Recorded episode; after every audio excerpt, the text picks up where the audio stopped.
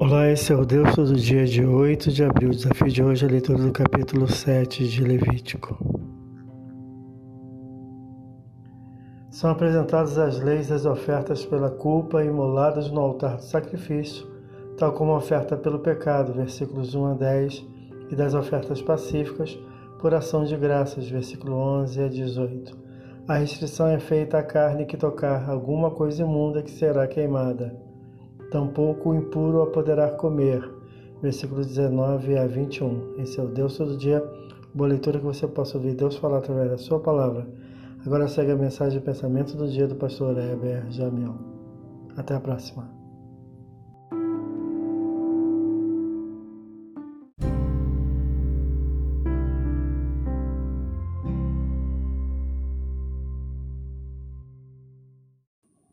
Pensamento do dia.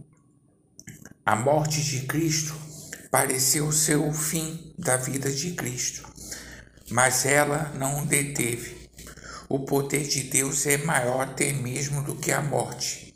Quando enfrentamos situações que carregam a marca da finitude, lembremos que a vida em Cristo é eterna e que a morte não tem para nós a palavra final.